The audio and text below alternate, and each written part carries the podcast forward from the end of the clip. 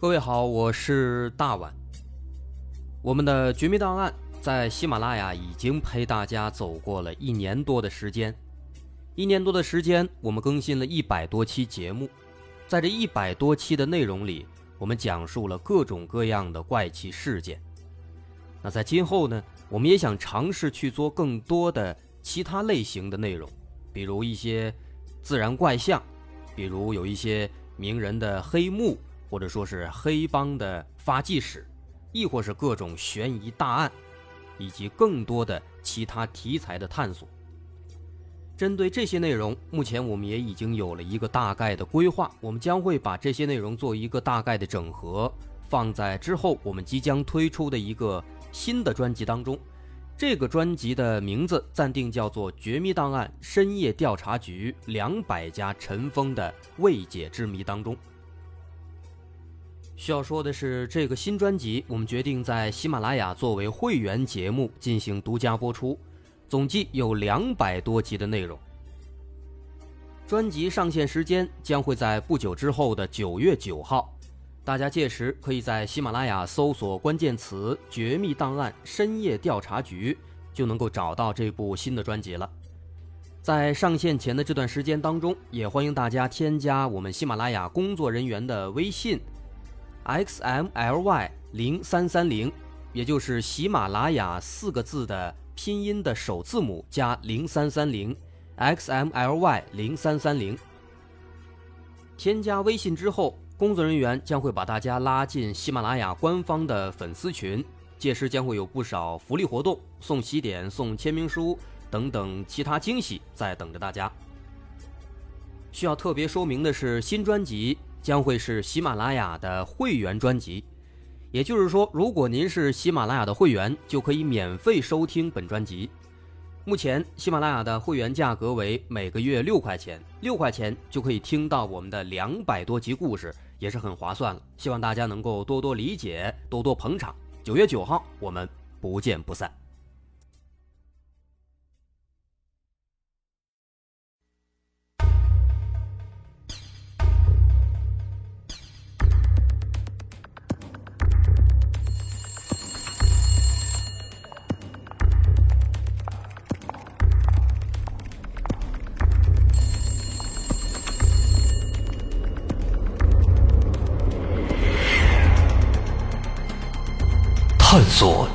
实真相，搜寻幕后真凶。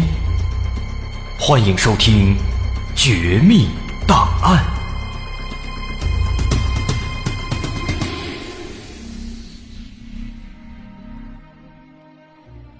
还原事实，探索真相。欢迎您来到今天的《绝密档案》，我是大碗。据传说，在上世纪的二十年代。苏联的最高领袖斯大林曾经批准了一项秘密的研究计划。这项计划听起来有点反人类啊！他们打算用人类的女性和雄性的猩猩进行交配，以此杂交生育出一个全新的物种，叫人猿，从而组成一批非常厉害的人猿部队。啊，这些人猿部队有什么特点呢？他们有人的一部分智能，啊，有智力，能够理解一些东西，能够服从命令。同时呢，又能够像猩猩一样，哎，浑身都是肌肉，力大无穷，体能充沛。那这样的一批人，他们会被用于建设苏联的现代化事业，必要的时候呢，还能够拿起武器，对抗任何胆敢反抗他们的敌人。那这样的一个所谓的人员杂交实验，相信很多朋友都听说过。那估计大部分人也都会觉得，这个什么杂交实验，肯定只是一个普通的这个都市传说，或者是阴谋论。但其实呢，今天咱要说的是啊，你要说的是假的，那还真说错了。这项秘密计划，它确有其事。一九二七年，白俄罗斯的报纸《俄国时代》上刊登了一则消息，说著名的科学家伊万诺夫教授打算在位于苏联苏呼米的猿猴繁殖基地进行人猿杂交实验。这则新闻一出呢，瞬间引起了大范围的轰动。但是呢，没想到啊，这场实验呢，可以说是雷声大雨点小。在之后的相当长的一段时间当中，有关这个实验的消息越来越少。直到现如今，几十年过去了，啊，一些苏联时期的保密文件，现在逐步的解密。到这个时候，我们才逐渐的了解到，啊，当年那场人猿杂交实验到底是什么情况。首先，咱们还是先来说说这个实验的主持人啊，伊万诺夫，他全名叫伊利亚·伊万诺维奇·伊万诺夫。那这个人呢，确实他不一般啊，资历深厚。他是一八七零年生人，他的父母是苏俄地方官员。一八九六年，他在哈尔科夫大学毕业之后，直接去了法国深造。几年之后，学成归来，他被派遣到了。彼得格勒皇家医学实验研究所。那在这儿，他研究的课题是什么呢？他研究怎么给动物人工受精。那这种研究呢，给动物人工受精，给动物杂交什么的，这可能就跟那个杂交水稻是一个道理。怎么呢？因为当时他研究的这个动物人工受精啊，在当时确实也极大的促进了苏俄农牧业的发展。那因为这份贡献，他也名声大噪。伊万诺夫曾经，他就用这个人工受精的方式呢，杂交培育出来过一些这个比较奇特的物种，同时他也培育过一些濒危物种。比如有一个杂交物种叫做斑驴，顾名思义，斑马和驴，啊，就是让这个斑马驴杂交之后出来的。但是这种人工介入物种繁衍的这个行为呢？在当时，让很多的欧洲国家的宗教势力非常的反感，啊，他们觉得这是对自然法则的破坏，啊，当然说这帮人反对其实也没什么用，人家自己搞着研究，尝到好处了，尝到甜头了，人家自己知道。所以后来呢，这伊万诺夫在一九一零年奥地利的世界动物学家大会上，他就当时当着很多人的面就又一次提到了这个人工受精的相关研究办法，并且当时第一次提议说，咱们可以尝试一下人类和猿类进行杂交。啊，当时在大会上这个说法一提，瞬间台下是议论纷纷。啊，大伙儿都在琢磨，先抛开这个是否道德不管，就单说让人和猿类进行杂交，这能行得通吗？众所周知。在不同的物种之间，它会存在生殖隔离这么一说。杂交出现的物种，它没法繁衍后代。而且这个说杂交也不是说随便俩物种都能杂交的，啊，它有要求，要求这个染色体组之间具有相当的一致性。什么意思呢？说白了就是说，它们这个细胞里边那个染色体的数量和结构得一致。这个类人猿和人类。可以说是亲缘关系最近的一类生物了。其中这个大猩猩呢，它有二十四对染色体，咱们人类都知道有二十三对染色体。这么一比，可以说是最接近的。那就可以想象一下，有四十六个染色体条的人和有四十八个染色体条的类人猿杂交，那么如果成功了，也许会生出来有四十七个染色体条的一个杂种。但是呢，问题就出现了，因为这种生物它的染色体条数量四十七个是奇数，所以说基本上都是无法生育的。就像骡子，啊，骡子、马和驴出来的嘛，公马六十四个染色体条，母驴六十二个染色体条，它俩杂交出来这骡子，它只有六十三个染色体条，奇数，它没有生育能力。但是呢，把杂交这个话题。从另一方面来说的话，很多这个畜牧学家、农学家都知道，很多这杂交物种它反而都会具有一些出众的特性，有自己独到的优势。你像那杂交水稻，产量非常高，很多人吃饱肚子。放在动物身上呢也是如此。一想这些优势呢，这些科学家们心里边就痒痒，啊，可以畅想一下，人类的生长期，那比类人猿要长得多呀。人类这一活百八十岁，所以说让人和类人猿一杂交的话，那出来的这个杂交物种有可能呢，它会比人类长得要快。同时呢，长得快也就表示能够用最小的成本让它变得更加强壮，更加的发达。同时呢，他们应该也会跟人一样有一定的智力。那这样的话，执行力肯定是非常强的。所以说，当时就抱着这样的一个想法，伊万诺夫提出了这个说法之后呢，很多科学家就想去试一试，看看这个人猿杂交到底能不能有这样的结果。如果不能，还则罢了；如果有的话，那肯定是一个非常大的进步啊，对各项事业的发展有可能是一个很大的助力呀。于是乎，人猿杂交实验的这个念头，当时在很多科学家心里边就已经埋下种子了。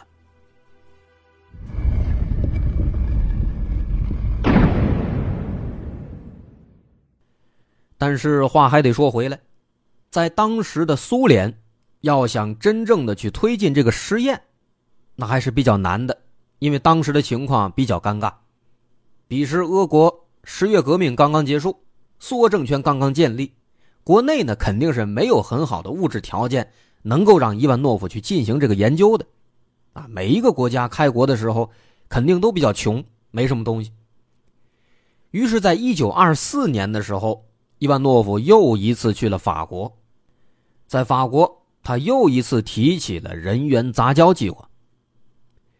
那这个计划一经提出，就得到了一些法国科学家的支持。并且这些法国人还帮他找了一个不错的实验基地，这个基地位置比较远，在非洲，位于法属几内亚境内。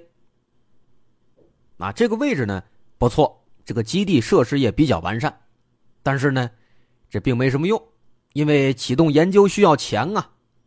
伊万诺夫没有钱，于是他只能又一次回到祖国苏联。这次回来之后呢，他尝试找到政府高层。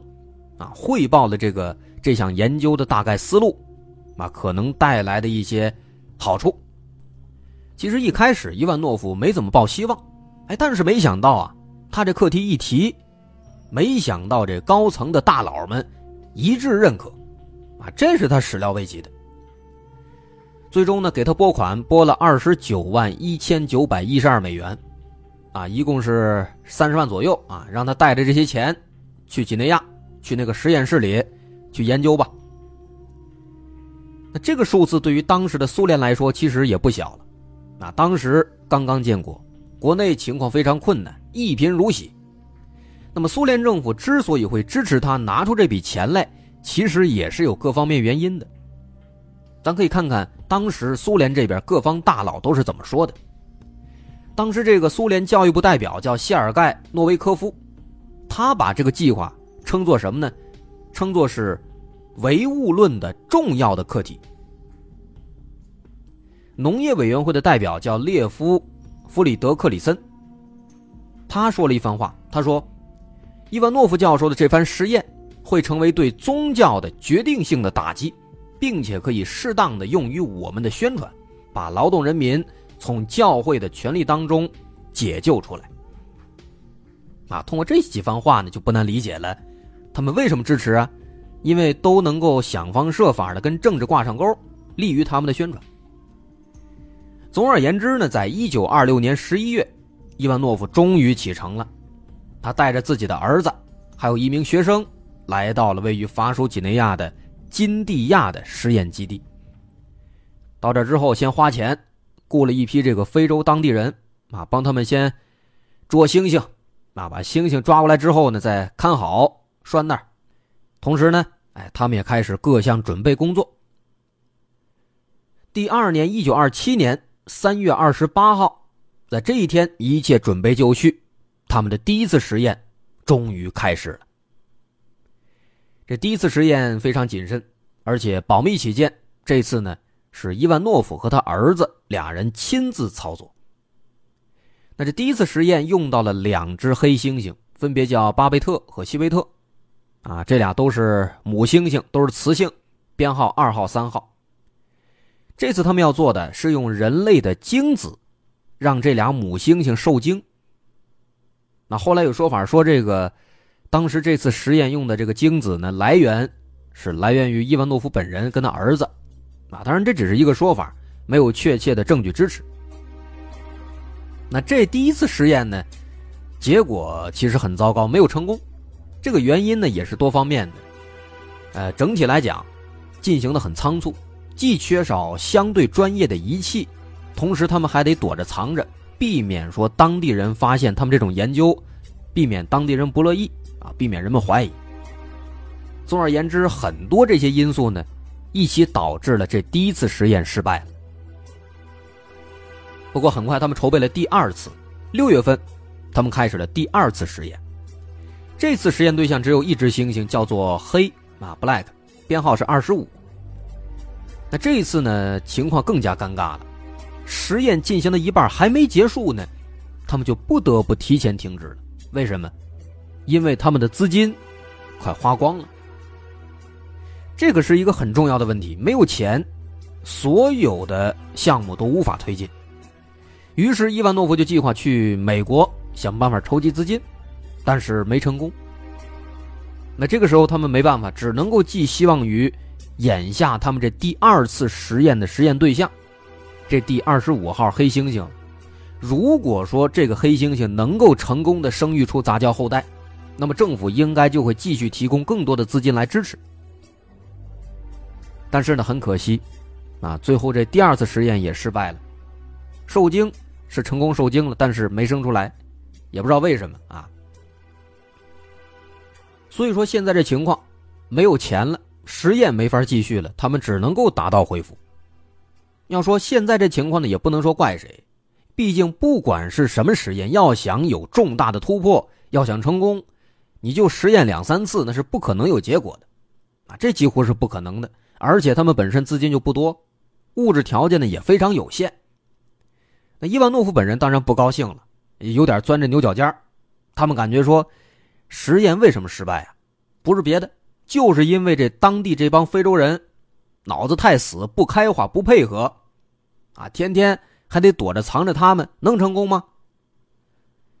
所以说，从这个心态上呢，其实伊万诺夫本人就没怎么抱希望。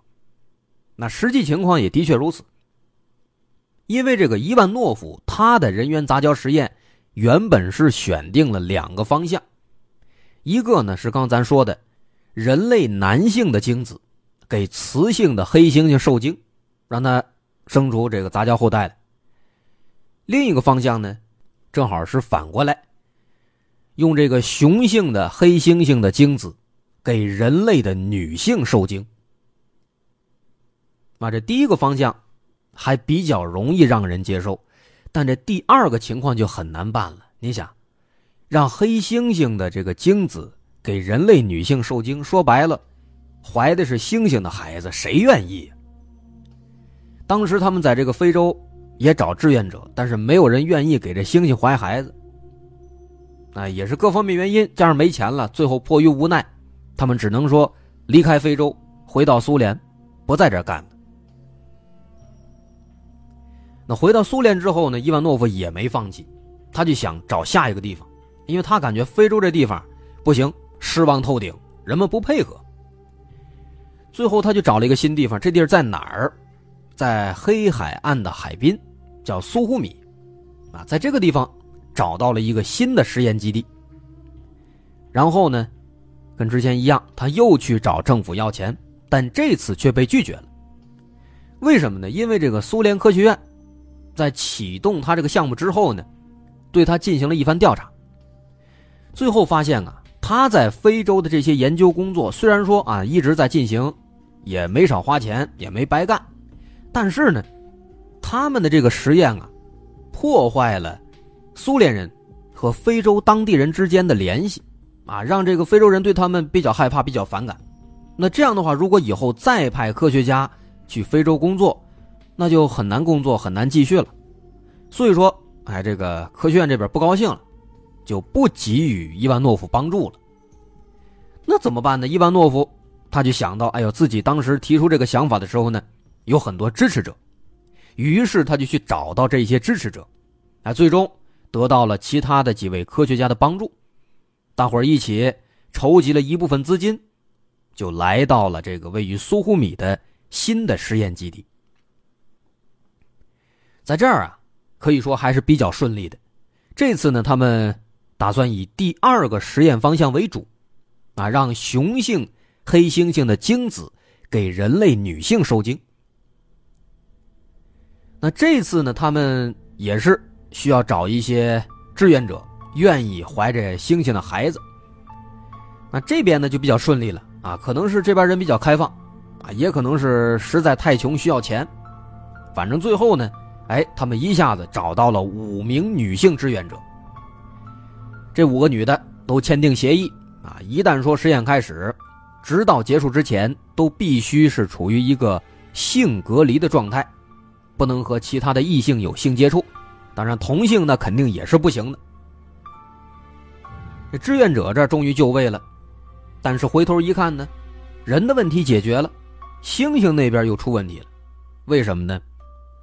苏呼米这地方，它位于高加索地区，海拔比较高，在这儿没有猩猩，那怎么办呢？他们就只能够从外地进口。在一九二八年十月份，他们从外地进口了十一只猩猩和二十只狒狒，但是呢，没想到没过一年，这三十一只猩猩、狒狒死的都差不多了。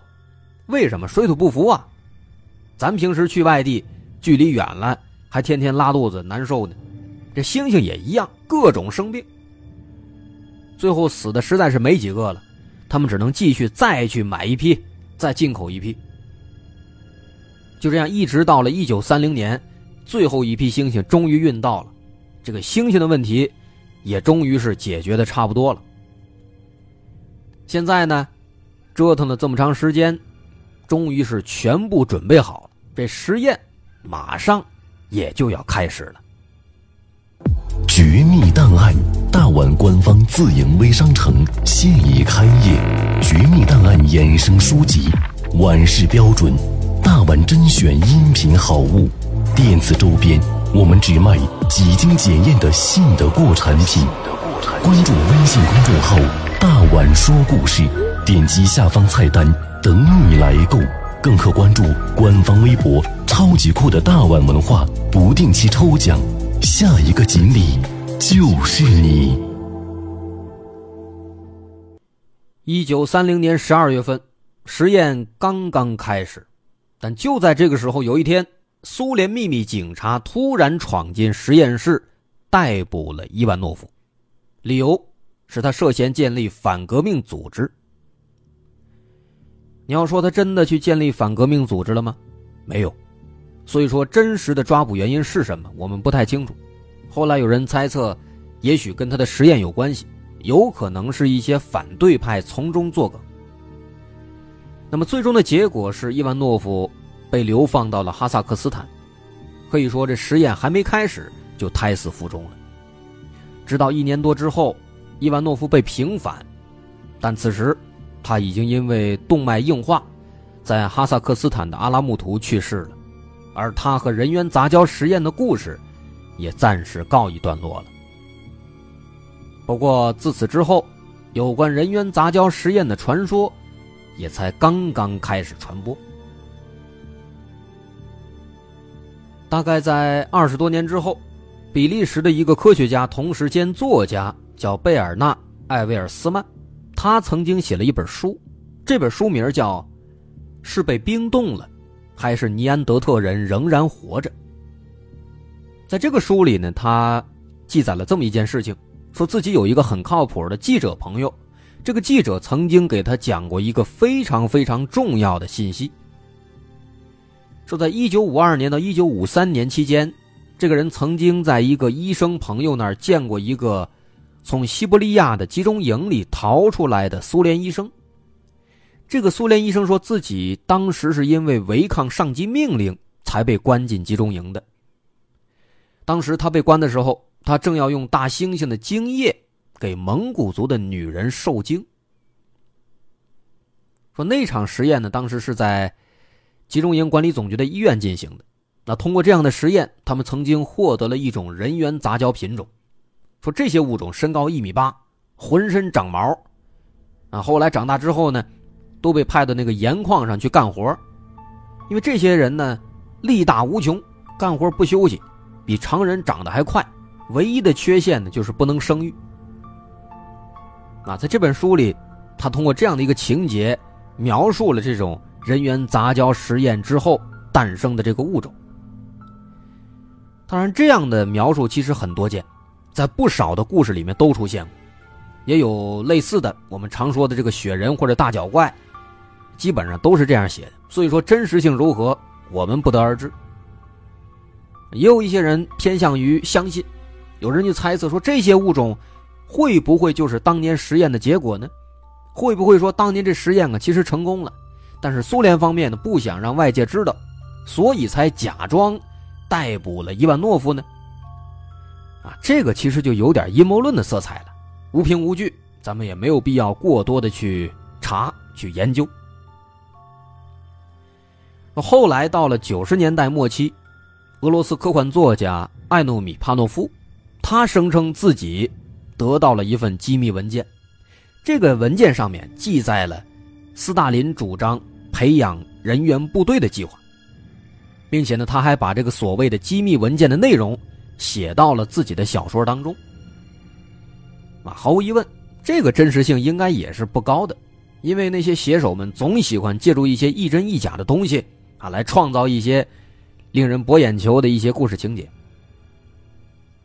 总而言之呢，打这个作家出版了这些故事之后，有关人猿杂交实验的消息也突然就开始变得越来越多了。包括现在很多的影视文学作品当中，也都能够看到这些传说的影子。而伊万诺夫，他作为这个实验的发起人、最初的提出者，也被人们称作是“红色苏联的弗兰肯斯坦”。但无论如何，这个人猿杂交实验的传说和真实的历史史实，它是相距甚远的。这些实验的确。曾经它存在过，但是因为各个方面的原因，实验不是失败了就是终止了。我们在前面也已经说的很详细了，而且这些实验和斯大林本人其实也没有什么太大的关系。斯大林他甚至可能都不知道这些实验存在。但这个传说之所以能够广泛传播，其实也体现了西方很多国家对于当时前苏联的一种一贯的印象。那种高度专制和权威主义，以及强大的军事力量带来的恐惧感，一切说白了都源于这些。在现如今，如果再提到人猿杂交实验，现在看来，它已经是完全违背伦理道德了，是突破科学与人性的界限的。但是，伊万诺夫一生的起伏和实验的进程。都是跟当时的历史背景密切相关的。我们脱离时代去评价一个人，得到的结果往往都是不客观的。伊万诺夫的实验失败了，但我们不知道，现在在世界上的某一个角落，是否仍然还有着一些缺少道德和责任感的科学家，进行着违背伦理道德的实验呢？我想肯定会有。科学。是服务于人类的，但无论如何，践踏人类的尊严的科学家，都必应受到审判和惩罚。在末尾，咱们不妨再来看看，当时在苏呼米曾经要做人员杂交实验的这个实验基地，这座实验基地也有一段自己的故事。说当时在伊万诺夫被捕之后，这个苏呼米的。实验基地被保留下来了，它叫做灵长目动物研究中心，后来归苏联的实验医学研究所管辖。但是在这个地方，没有人再敢进行人员杂交实验了。从那之后，在这儿从事的基本都是生物学方面的研究。那些治疗破伤风、治疗白喉的药物，都是当年在这儿研发出来的。在二战期间，挽救了数十万士兵的生命。二战之后，研究所规模继续扩大，也取得了一系列的重要的科研成果。直到九一年苏联解体，九二年阿布哈兹和格鲁吉亚爆发了武装冲突，九四年阿布哈兹自治共和国宣布独立了。那么这个实验基地它的地理位置呢比较特殊啊，所以说随着当时他们的独立，实验基地也被迫一分为二了。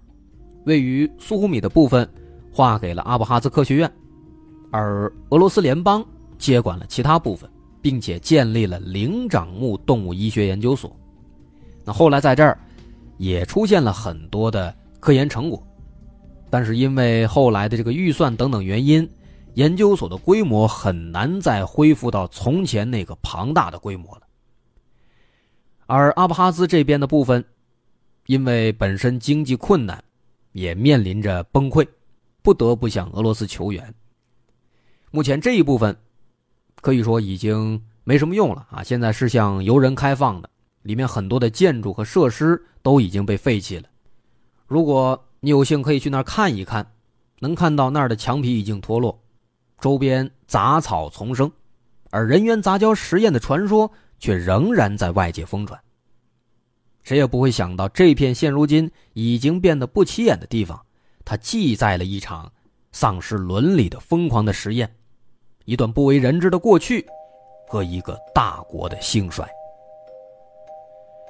好，人猿杂交实验其实并没有那么神秘，它只是一段特殊时期的特殊产物。我是大碗，如果您喜欢，可以关注我的微信公众号，在微信搜索。大碗说故事，点击关注即可。好，咱们下回再见。